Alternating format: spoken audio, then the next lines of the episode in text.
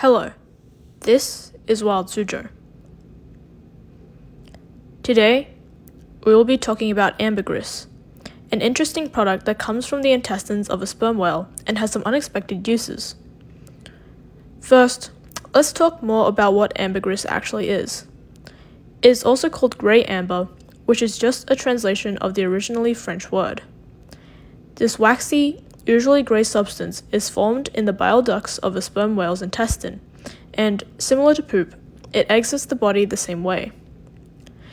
Scientists believe that the reason ambergris exists is that it acts as a waxy coating over sharp objects, such as squid beaks, that sperm whales will eat.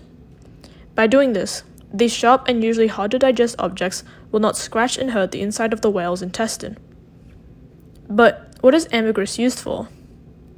In some places, especially in East Asia, ambergris has been used as traditional medicine.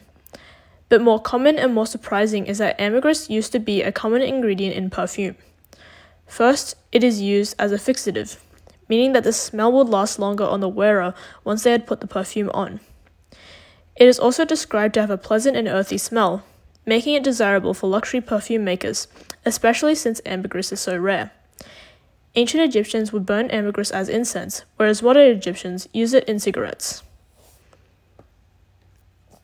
However, ambergris is also incredibly rare. It's estimated that only around 1% of sperm whales will ever make ambergris.